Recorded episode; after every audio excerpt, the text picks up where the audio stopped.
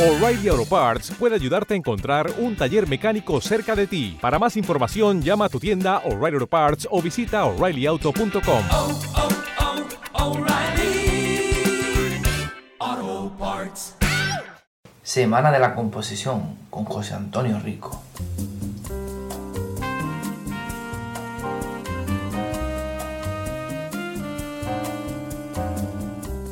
Bienvenido a esta semana especial de la composición musical, donde vas a poder aprender del conocimiento de grandes músicos que he logrado reunir en una semana, para que te puedan ofrecer toda la experiencia que durante años ellos han adquirido y han ido absorbiendo.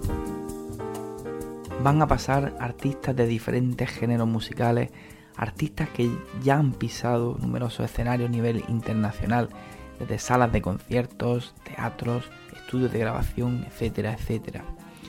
Es la primera vez que vas a poder disfrutar de un evento así, y por ello me siento enormemente orgulloso, satisfecho y agradecido de que puedas formar parte de ello y te aporte el máximo valor para poder construir tu camino en el apasionante mundo de la composición musical.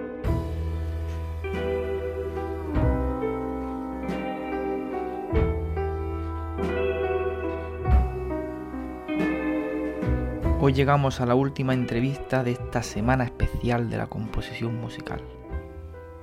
Y lo hacemos de la mano de José Antonio Montiel, componente de Red Passenger, una agrupación con una música muy interesante que os invito a que conozcáis. Red Passenger es el resultado de un conjunto de experiencias musicales y componentes con dilatada experiencia en otros proyectos musicales a nivel de banda y de producción. En 2018, de la mano de Magnolia Damasco Records, a dos LPs que resumen a la perfección el concepto musical de esta banda. El universo sonoro de Red Passenger tiene como hilo conductor la necesidad de aunar la electrónica y el concepto analógico, de base instrumental, en una ecuación simbiótica que busca generar composiciones dinámicas arrastradas por armonías complejas pero digeribles herederas del jazz, la electrónica, el neo soul, el hip hop, aunque también se deja seducir por construcciones neurorománticas que buscan recrear el ambiente sonoro de la estética cinematográfica setentera. Red Passenger han creado una banda sonora para una película que solo existe en su imaginario, una película del subgénero de cine que aúna el thriller y el terror que traza una historia que protagonizan referentes sonoros cinematográficos de películas italianas de temática criminal y maestros como Cipriani, Ennio Morricone. Una propuesta musical arriesgada, a la vez que interesantísima, que ya está calando en una gran comunidad de seguidores y que yo personalmente os invito a todos que conozcáis. Muy buenas de nuevo en este último programa dedicado a esta semana especial a la composición musical. Y en este último programa tenemos un invitado que además de ser eh, tocayo, es paisano también, eh, de la zona granadina, es una zona, bueno, yo, creo que es, eh, ya dicho no solamente por, por mí, sino por muchos grandes artistas, que es una zona con mucho embrujo, ¿no? Él es eh, José Antonio Montiel y, y, bueno, es uno de los integrantes del grupo Red Pass Passenger. ¿Qué tal, José Antonio? ¿Qué tal? Pues muy bien, encantado de, de, formar parte de tu iniciativa. Me parece, me parece muy interesante. Muy bien, pues yo encantadísimo también de tenerte aquí y bueno, pues de contar con, con, como, bueno, con el caso de todos los que estáis eh, participando, de vuestra experiencia, de vuestro conocimiento, que yo creo que eso es eh, un material buenísimo, es oro puro para, para todos los, los oyentes. Bueno, antes de nada, eh, coméntame un poco, eh, comenta a la, a la, audiencia en qué consiste este proyecto de Red Passenger. este grupo, cómo se originó, cuál era un poco la iniciativa y cuál es la finalidad. Bueno, pues Red Passenger, eh, más que grupo, nos gusta definirnos como colectivo, porque un poco en el ADN de, de este concepto está el, el, hecho de que aunque haya un tronco común, que somos Luis, Víctor y yo, pues van entrando, saliendo y por supuesto colaborando todo tipo de músicos. Y por esa finalidad, pues lo que intentamos es, nuestra máxima es experimentar, llegar a todos los conceptos sonoros posibles y prosperar con cada grabación un poquito más El grupo ya provenía de un proyecto anterior que llevaba el mismo nombre, pero que tenía un estilo un poco más diferente, más vocal, más cercano al, pues, indie o al rock tradicional. Y a partir de, de, hace un par de años, pues da un giro radical. Decidimos meternos en la música instrumental y empezamos a trabajar en lo que son pues, nuestros dos discos. Eh, a ver si tengo la, la, buena fe de pasarte, que te pasaré, que son Estudio de un Espectro y el segundo, que es el del nombre complicado, que es In Spain, they put you in jail for writing lyrics like this. Eso es Red Passenger. Casi nada, ¿no? pues me llamó la atención al leer vuestro dossier, vuestro currículo, eh, la frase de This is not a pop album. ¿Cómo, eh, ¿Cómo definiríais? ¿Dónde encasillaríais, por lo tanto, dentro de vuestro estilo musical? ¿Dónde lo llevaríais? Hombre, yo sé que esto suena tópico, pero todas las bandas que se precien siempre suelen intentar decir que no se encasillan en un movimiento, pero es que en nuestro caso es cierto. Entonces a nosotros casi que nos gusta más hablar de influencia. Cada uno tenemos una influencia propia y luego unos nexos comunes y el resultado de, esa escucha, de ese baje musical, pues es lo que, lo que fructifica en el, en el disco, ¿no? Pues desde el jazz, a, el cool jazz, un poco más jazz blanco, al hip hop, a la base electrónica, eh, la armonía, incluso la música clásica, es decir, un batiburrillo de influencias pues que, que, tienen su sello en dos discos que a priori son muy diferentes, pero que tienen elementos comunes. Interesante, ¿no? La, verdad que has mencionado un, montón de, bueno, de estilos, que, la verdad que con conexionar todo eso, pues la verdad que debe ser un trabajo, bueno, no fácil, supongo, pero que a, su vez es bastante interesante. Y bueno, pues a la vista está que vuestro proyecto, pues yo creo que es un, vamos, un producto, pues, eh, de bastante interés y que yo recomendaría mucho, bueno, a todos que, pudieran escucharlo. Y bueno, eh, habláis además eh, en este proyecto además de, cine, ¿no? Con una película imaginaria eh, y eh, no sé, eh, ¿consideras consideráis que el cine y la música tienen una relación cercana o al menos os sirve como una fuente de inspiración para, para este proyecto? Bueno, totalmente. O sea, consideramos que, que, el arte en sí es un todo multidisciplinar, ¿no? Pero en este caso, cuando se estaba componiendo Estudio de un espectro, que es esta mm, ficticia banda sonora de un giallo italiano, de una banda sonora de los años 70, pues vimos que eh, ese ambiente sonoro de Morricone de, los años 70 pues era una textura ideal para nosotros investigar por ahí, sobre todo en materia de sonido. Entonces, mm, el intentar recrear ese ambiente cinematográfico y concebir un disco que era una serie de tracks que representan episodios de la película, de hecho el último tema se llama Ends Credits, decir, la canción final, pues nos pareció bastante interesante y creo que el resultado final eh, se acerca en cuanto a texturas, composición, etcétera, a ese concepto. ¿Y cómo surgió esa idea de, basar un poco en el, en el, tema del cine, incluso, bueno, pensar en Morricone y todo este, eso? ¿Fue una iniciativa de algún componente del grupo en concreto o fue algo que, bueno, sí, sí, realmente, bueno, eh, yo tengo que decir, y aquí no, no me acompleja en absoluto decirlo, que tengo la inmensa suerte de contar con, con dos grandes artistas que son las cabezas pensantes de Red Passenger, que son Luis Martín y Víctor Costela, están especialmente, ambos con conocimientos musicales profundos, que están especialmente interesados en este tipo de cosas. Eso unido a que contamos con una producción buena en los dos discos que nos orientó por ese camino, pues de alguna forma hace que, que nos interesásemos por, e, por ese sonido. Y la verdad es que, te digo, encontramos en ese contexto el ambiente ideal. Sí, sí, sí.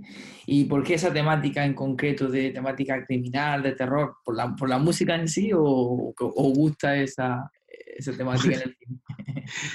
bueno, evidentemente un disco no solamente es música, ¿no? Tú que eres músico, claro, claro. lo sabes, ¿no? Que, que, se intenta uno, intenta expresar conceptos, intenta expresar texturas, ambientes, y esa época en concreto pues era bastante atractiva, ¿no? los sonidos funk, soul, eh, ese sonido de guitarra un poco sucio mezclado con los Hammonds de fondo, el guagua, pues eran sonidos muy atractivos. Sí, Por eso. Sí, os llama, la atención, os llamaba, os llama la atención y habéis querido un poco eh, involucrarlo en vuestro, en vuestro estilo, ¿no? Y bueno, hablando de cine, una película, venga, cuéntanos una película que te haya dejado huella ya que estamos metidos en el... hemos pasado de la música al cine, ahí como que no quiere la cosa. ¿Alguna película que creas que te haya dejado huella? Bueno, son muchas, son muchas. Yo no soy un gran cinéfilo, pero sí he visto bastante. Eh, hablando de ese ambiente italiano, etcétera, pues soy un gran fan de Scorsese, bueno, uno de los nuestros, Ah. casi me gusta bastante. Ujú. De Chaplin, La Quimera del Oro, uf, no sé, son películas que he visto bastantes veces. Kubrick, cualquiera de Kubrick la he visto bastantes veces. De David Lynch, Blue Velvet, también me gusta bastante. Son un poco tópico a moderno, pero Sí, no, pero bueno, yo considero que son grandes, bueno, grandes joyas del cine, ¿no? Lo que, lo que comentas. Y en la banda, eh, bueno, ¿quién es el que se encarga un poco de la, la composición de los temas? Eh, ¿quién es el que lleva ahí la, la batuta? Pues la batuta eh, sería Luis Martín, es el quien, quien más, digamos que un- tiene un volumen de composición más grande. Últimamente Víctor Costela está aportando bastante para esta segunda grabación, que ya estamos trabajando, bueno, tercera, estamos trabajando en ella. Y luego lo bonito de la banda es que cada uno de los músicos pues tenemos nuestra parcela para poder desarrollar nuestro instrumento y aportar pues algunos retoques o algunos cambios o que la canción camine por un lado concreto. Eso es lo realmente bonito. Claro. Y bueno, como bien has dicho, ¿no? Que la caminación, que la, perdón, que la canción camine por un, por un lado, ¿no? Una, una línea, digamos, común. Eh, eh, sería entonces, ¿consideras que sería interesante el, el que tenga que haber un concepto muy al unísono de, sobre el estilo, sobre la música, las letras, para que el equipo funcione bien? O, o incluso piensas que a veces puede ser positivo el que haya contraste entre vosotros mismos en la manera de pensar musicalmente. Bueno, esa, esa- esa pregunta es muy buena, tío. 50-50 podemos decir. Eh, siempre procuramos estar en momentos estéticos similares, ¿no? Eh, estamos intercambiando música, grupos que descubrimos, estilos, etcétera, pero evidentemente hay que dejar una pequeña vía abierta para que cada uno interprete a su manera, con sus propias influencias, pues los matices o, o los pequeños cambios que pueda haber en, una, en un tema en concreto. Muy bien. Y eh, bueno, el trabajo de composición, ya me has comentado eh, eh, más o menos bueno, que estos dos músicos llevan un poco la dirección, aunque bueno, digamos que al final un poco entre todos, ¿no? Sacáis la canción adelante. Y en el caso de los, bueno, de los arreglos, que ya nos metemos más exclusivamente en los arreglos, ocurre lo mismo, o sea, todos vais aportando un poco y a lo mejor incluso decir, oye, mira, pues aquí en el puente vamos a meter un colchón de teclado, o que hay que, que la batería haga así o asado, o digamos que repartir el papel cada uno que se busque la bichuela y decir, bueno, mira, cada uno que, que en casa se busque el arreglo eh, que considere para la canción, o cómo trabajáis el tema de los arreglos. Bueno, eh, nosotros trabajamos con Logic, ¿no? Tanto Luis como Víctor suelen hacer un rudimento del tema en casa, un- una base que viene ya bastante arreglada, con un bajo eh, pues, sintético que después ya se va a trabajar analógico. Y los arreglos, lo que es lo- el núcleo melódico de la canción, viene ya predispuesto. Evidentemente, cada uno tenemos una interpretación y vamos luego desarrollando como, como nos va viniendo en gana. O simplemente mm, Luis o Víctor o, pues nos dicen, mira, me gustaría que sonase algo parecido así. Y lo vamos sacando poco a poco. Sí que tenemos la increíble ventaja de que estamos bastante coordinados en el aspecto de que trabajamos mucho por internet. Tenemos un Dropbox común, vamos subiendo temas que grabamos, ideas y cada uno pues se va currando un poquito sus cosas en su casa. Lo de la tecnología como ayuda ¿eh? a, a poder, incluso, bueno, yo lo he experimentado cuando incluso ensayaba con, con, bueno, con mi hermana y tal, que en el momento que yo salí ya de- del, del núcleo provincial y de, la, de allí, pues claro, teníamos que tirar de- del tema de, eso de- de la tecnología, ¿no? Para poder hacer ensayos. Y incluso a veces hemos, hemos tratado de ensayar, incluso a veces hasta por Skype. Lo que pasa que el tema de la, el tema de la, claro, de la, la latencia y tal es, es complicado, pero bueno, que siempre, siempre, siempre ayuda, la verdad. Eh, ¿Consideras que ha habido diferentes etapas dentro de vuestra, bueno, ya he hablado de dos discos y tal, pero ¿consideras que ha habido diferentes etapas dentro de vuestra trayectoria musical, conjunta o, o independiente, o piensas que desde el comienzo habéis seguido una línea fija? ¿no? ¿Cómo, ¿Cómo crees? Bueno, eh, sí, claro que ha habido etapas. Estamos el grupo con una orientación un poco más vocal, más dentro de lo clásico, dentro del concepto alternativo. Y hay un punto de inflexión que yo considero que es 2016, 2017, en el que nosotros, pues eso, nos replanteamos el, el caminar más a las texturas y que los temas caminasen más por eh, lo exclusivamente instrumental y musical, y en esa línea estamos. Lo bonito de todo es que eh, cuando ponemos la mente en una grabación futura estamos pensando en otro concepto totalmente diferente. Entonces, nuestro límite está en, en, lo que nos permita la investigación musical. Uh -huh. Y es para nosotros realmente interesante, al margen de que tenga más o menos proyección comercial, que eso no nos preocupa, francamente.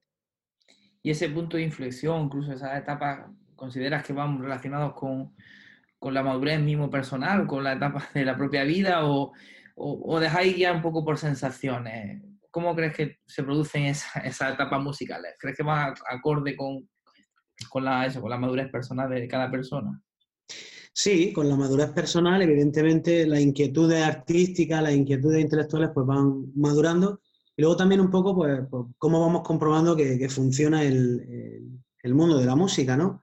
Todos queremos tener proyección y todos queremos tener ser conocidos, pero cuando te das cuenta de que realmente lo que importa es centrarte en la música y si tu producto realmente es bueno, tarde o temprano tendrá el reconocimiento debido, pues eso es un, plus que, te dice, no, tienes que caminar por aquí, tienes que olvidarte de, eh, de, si va a gustar más, si va a gustar menos y tienes que centrarte en lo que sabes hacer, porque la única forma de prosperar no solo en la música, sino a nivel personal, es ser tú mismo. Sí, sí, por supuesto, estoy de acuerdo. Puedes hacer un estudio de mercado y ver que, eh, bueno, qué es viable, que no dentro de los proyectos musicales y, bueno, conocer eh, más o menos el público al que eh, queréis dirigidos, pero yo creo que eso es lo que has dicho, ¿no? Que si al final tenemos que ser uno mismo y reflejar en la música lo que somos, porque si no, al final eso, si se hace de otra forma, yo creo que no va a llegar a buen puerto. Pienso exactamente igual. Y bueno, dentro de vuestros referentes, o incluso, bueno, dentro de tus propios referentes, eh, la, hoy día, ¿qué música sueles escuchar? ¿Qué, qué llevarías eh, en el coche o, o en tu lista de Spotify? ¿Qué sueles escuchar? Bueno, es bastante variada, ¿no? Eh, yo escucho música de dos formas. Música que yo denomino por sensaciones, me apetece escuchar esto, ¿no? Y tiro de clásicos, pues escucho desde el rock de los 70, psicodelia, discos mm. míticos, ¿no? Yo qué sé, Pink Floyd, o... Y luego música que debo escuchar, es decir, cosas que descubrimos en el grupo que al principio cuesta un poquito más, porque ya sabes que en esto del jazz sí, y sobre todo el neo jazz este es un poquito duro de oído. Sí. Y esa línea, pues ando ahora descubriendo artistas, la verdad que me van recomendando, tengo que reconocer que algunos no por iniciativa propia, bastante interesantes, ¿no? Pues el último disco que estoy escuchando bastante y que estoy muy obsesionado con él es The Visitor, de una cantante que se llama Kat. Uh -huh. Y pues no sé, también me gusta bastante Shades of Blue, de, de Mad Lib. Sí, sí. Un poquito de. Estoy escuchando clásicos del jazz, ¿no? Pues I Love Supreme, obvio. Kind of Blue, de, de Miles Davis, todo esto, un poquito de batiburrillo ahí, sí. todo en la costelera. Ajá. Pero es bueno, yo eso cuando dice lo de me van recomendando cosas, a mí me pasa igual, ¿eh? A veces, bueno, pues tenemos ya nuestro artista y la gente a la que seguimos, pero a, a veces el, bueno, el incorporar un poco aire fresco a nuestra propia lista de reproducción es bueno, ¿no? Oye, mira, he escuchado a este trompetista de jazz, qué bueno es. A mí, y la verdad que en ese sentido a mí me gusta también eh, buenas aportaciones y, y, investigar y eso siempre te abre, te abre las puertas ¿no? de, la, de la creatividad a la hora de trabajar vuestra marca personal, ya hemos, hemos hablado un poquito sobre ello, pero eh, tratáis de buscar la originalidad, o sea, de sonar completamente diferente, analizando un poco, vamos a decir, a la, a la competencia, o dejáis llevar un poco por vuestra inspiración, vuestro trabajo conjunto, y luego la marca personal eh, va saliendo sola. Pues yo creo que más bien lo segundo, hombre, parece que, que quiere uno ir de guay, pero no, es la verdad. Es decir, sí. nosotros nos preocupa eh, el sonar simplemente como somos. Sonamos a las influencias que tenemos y las inquietudes que tenemos. Tanto Luis como Víctor, como yo, ya por contagio estamos extremadamente preocupados por la armonía, por estirar el concepto científico de la música y la marca personal es consecuencia de eso y no al revés, como tú muy bien planteas. Sí, yo ahí pienso igual, ¿no? Bueno, hay gente, verdad, que sí que se obsesiona un poco en buscar esa diferenciación para luego tener su, propio sello, su propia marca, pero yo creo que al final el camino más, eh, vamos a decir, más sincero, más más directo, más, más, más llano, más real, es ese segundo, ¿no? El preocuparte por, por contar lo que tú quieres, lo que tú quieres expresar, y luego ya vendrá eh, tu propia forma de ser, tu propia forma de expresar la música te va a llevar a una, a una marca. Eh, y bueno, ¿cómo has puesto? Hemos hablado también un poco de esto, pero eh, un poco más eh, profundamente. ¿Cómo es vuestro procedimiento a la hora de componer? ¿Comenzáis con una melodía o tú propones un riff, un acompañamiento? ¿Cómo es un poco el proceso? ¿En qué orden? En el, en el aspecto, bueno, yo hace poco hablo mucho con Luis, ¿no? Y con Víctor, estoy aprendiendo mucho y les pregunto mucho y siempre les decía, mira, tengo aquí un- una secuencia de acordes, estoy investigando un poco esta armonía, quiero una melodía, pero no me cuadra porque estoy aquí haciendo una modulación rara y me dijo una cosa tan sencilla, Luis, que, que me fue tan ilustrativa, me dijo, eh, la melodía tiene que cohesionar esa secuencia de acordes y no al revés, ¿no? Entonces ya entendí muchas cosas. Obviamente sigue siendo igual de complicado componer, pero entiendes poquito el mecanismo de cómo trabaja, cómo trabajamos y cómo trabaja esta gente, ¿no? Una Mm. secuencia de acordes impactante que, que tenga pues su modo menor, su modo mayor, sus séptimas, que produzca una sensación concreta y cómo la melodía, que a priori eh, parece que no encaja muy bien con esa secuencia, pues crea luego un todo bastante potente. Entonces, a raíz de eso, ya vamos viendo qué es lo que falta en cada hueco, ¿no? Pues a lo mejor aquí hay que realzar un poquito, vamos a buscar este sonido, un guau un poquito más sucio, o aquí vamos a abrir el Charles, o vamos a meter un plato, o aquí vamos a meter un solo de saxo, aquí vamos a ensuciar. Y a base de grabar, de hacer ensayos, de regrabar y tal, pues finalmente va quedando lo más parecido a lo que en la cabeza. Seguramente cuando lo tienes en la cabeza mm, suena de una manera y cuando lo tocas muchas veces o te sonará mejor o te decepcionará, ¿no? Porque Sí. eso nos pasa, ¿no? La- la- plasmar las ideas, pues un poco tenemos las texturas en la cabeza y luego cuesta, ¿no? Entonces es una es un, es un bucle, machacar, machacar, revisar, recortar, etcétera. Y así es como trabajamos. Sí, sí, además mucho con grabación también, por lo que me comentas, ¿no? Eh, sobre la misma grabación al final le vais dando forma, ¿no? También a Exacto. Y bueno, esto casi me responde la- a, a la siguiente pregunta. ¿Soléis tener la idea clara, aunque bueno, evidentemente eh, luego hay que plasmarlo y tal, pero tenéis desde el primer momento la idea de- clara de cómo va a quedar el resultado final? ¿O vais dándole vuelta y vuelta y cuando ya lo tenéis compuesto decir, uff, esto no vea, no, es de- no, tiene nada que ver con la idea que nació, no vea hasta dónde ha llegado? A veces, a, mí me ha pasado una vez, en mi caso personal, a veces me ha pasado y a veces no, a veces eh, digamos que desde el primer momento tenía la, idea clara de cómo quería sonar. Y en vuestro, en vuestro caso, ¿es así o cómo, cómo resulta? Pues mitad, mitad. O sea, hay veces que sí, que ya se tiene la idea clara, pero claro, cuando eh, de vez en cuando revisamos un poco las grabaciones, estoy hablando de las grabaciones más rudimentarias, algo que se ha grabado en un loop y se han grabado varias pistas o cosas que se han grabado incluso en el móvil y dicen, madre mía, no tiene nada que ver, ¿no? Pero hay veces que evoluciona mejor, otras veces que evoluciona lo más parecido posible. Eh, realmente es complicado, ¿no? Porque eh, mentalizar, o sea, imaginar las texturas, imaginar los contrastes, es un ejercicio que potencia mucho la imaginación, pero, pero es muy complicado. No sé, yo diría que mitad y mitad. Hay veces que sí, otras que no. Eh, ¿Os gusta aprender, o en tu caso personal, te gusta aprender de otros estilos musicales, aunque no tengan nada que ver con, con vuestra, con vuestra música? ¿Tú crees que es positivo el aportar aire fresco de otro, de otros géneros, otros estilos a vuestros propios temas? ¿O, o no? ¿O, o piensas que es un poco desviarse? No, no, no, totalmente positivo. O sea, la máxima aquí es que la música sea buena.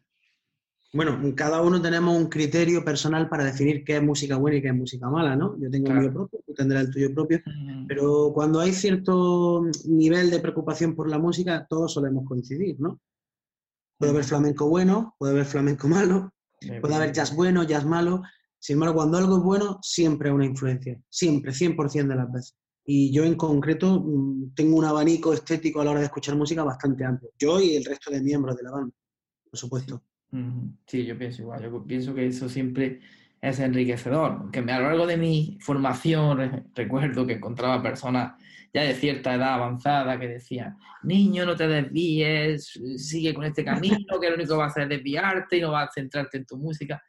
Pero yo creo que para nada, yo creo que siempre, hombre, quizá a lo mejor en los primeros, primeros comienzos, ¿no? Cuando estás empezando, o un instrumento y tal, pues a lo mejor sí, ¿verdad? Conocer un poco mejor esa técnica, ese tal, y luego sí ya eh, ir abriendo camino. Pero, claro, claro. Pero creo que vamos a influenciarte de, como dices, de música buena o que, que para ti sea buena, yo creo que eso siempre es algo positivo. Y bueno, además de que existan academias para aprender a tocar instrumentos, cantar y tal, ¿qué te parece eh, la idea de que exista una academia para compositores, para todos aquellos que estén interesados en el mundo de la composición eh, y que puedan explotar esa, la creatividad y trabajar a fondo pues todos los recursos para, para ello? ¿Qué te parece? Me, me, parece fantástico, claro, obviamente. Primero porque evidentemente en la música tiene que haber mucho de personal, ¿no? La capacidad de improvisación, el sello personal de, de cada individuo, pero yo una cosa que he hecho mucho de menos es no haber tenido formación musical o haber tenido una formación musical muy rudimentaria a la hora, por ejemplo, de componer. Y es que componer realmente es una cosa muy complicada. Yo cuando he conseguido cerrar una composición sencilla y dicho, madre mía, qué cosa más sencilla, pues hubiese echado en falta una cantidad de recursos enormes que, evidentemente hay profesionales que, que, te ayudan y te orientan y eso no es incompatible con, con, desarrollar tu estilo y tu sello personal. Así que me parece estupendo. Sí, yo muchas veces pienso que, que las personas a lo mejor que no han tenido una formación musical al final pueden llegar al mismo camino, pero que quizás tardan más, ¿no? Tienen que eh, equivocarse más o, descubrir eh, los procesos armónicos y demás a través precisamente de eso, ¿no? De, la redundancia del, descubrimiento eh, propio de, probar. Y claro, cuando ya tiene un poco las, los recursos aprendidos, las, reglas, vamos a llamarle así, esas reglas musicales, pues claro, va un poco más a tiro hecho.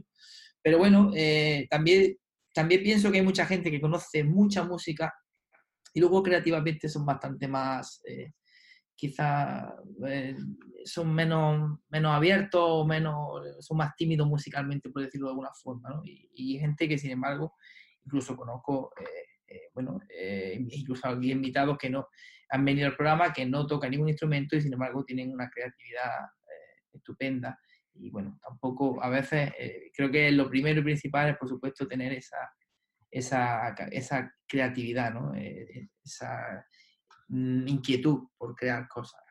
Totalmente, totalmente. Eh, ¿Qué consejo, José, qué consejo darías a todos aquellos que están empezando dentro de la música, de la composición, incluso pues las bandas que empiezan desde cero? ¿Alguna frase, alguna guía para ir por el camino, por lo menos desde tu concepto, por el camino más, más, correcto? Si tuviese que dar algún consejo, ya que me lo preguntas, pues eh, lo que vengo repitiendo en mi discurso, no os abandonéis a preocupar excesivamente por qué puede gustar o qué puede dejar de gustar.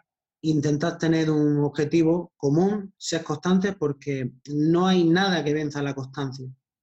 Y, no salgáis de ahí, porque la música, a fin de cuentas, es para disfrutar. Y si vas a estar más preocupado de a quién gusta, qué deja de gustar, eh, si va a estar en tal revista o en la otra, pues no va a disfrutar de la música. Y es una cosa muy bonita tener un proyecto común, eh, si puede ser con gente conocida y con la que fraigo una buena amistad, pues que cuiden eso. Esto al fin de cuentas es como una bonita relación, ¿no?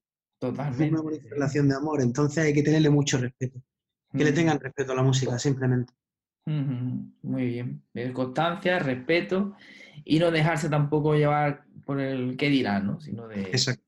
Bueno, pues eh, para terminar, futuros proyectos, eh, donde os puede encontrar, eh, web, canal de YouTube, donde os podemos encontrar para que la gente pues, pueda escuchar vuestra, vuestra música y bueno, pueda conoceros más a fondo.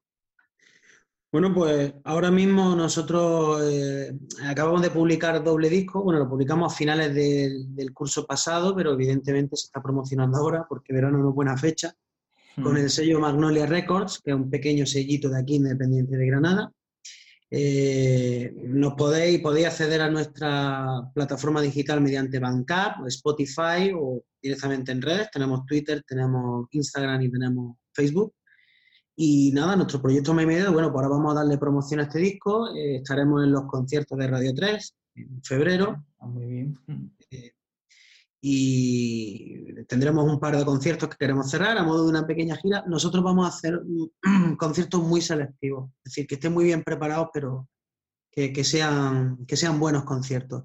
Y trabajar sobre todo en los temas de nuestro segundo disco. Pues ya me han mandado una batería de temas aquí los artistas para que vaya echándole un vistazo y nada, y esperemos que, que tenga por lo menos toda la buena intención que han tenido estos dos primeros discos.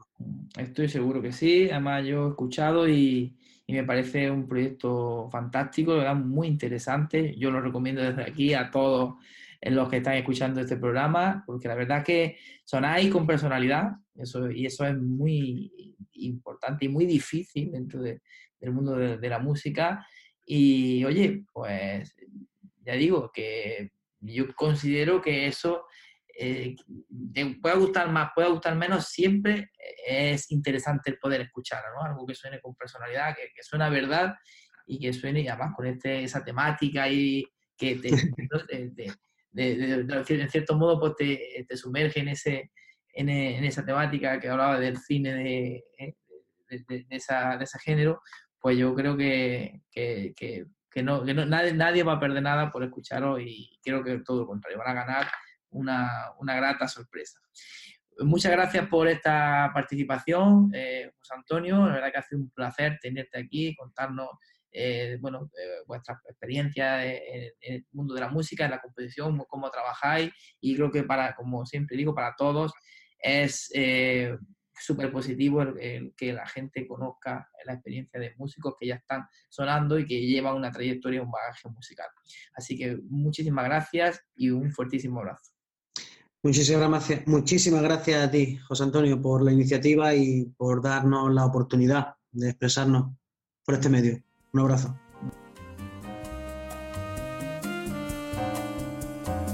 Y hasta aquí esta fantástica semana de la composición musical.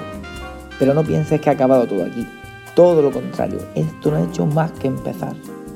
Te recuerdo que puedes asistir a un entrenamiento, a un training completamente gratuito. Lo puedes hacer a través de este enlace o en la propia web Además de todo ello, si cumples el perfil podrás pertenecer a la primera red de compositores internacionales de habla hispana. Pero ahora mismo no te quedes sin ver este training que estará disponible solo unos días. Nos vemos dentro.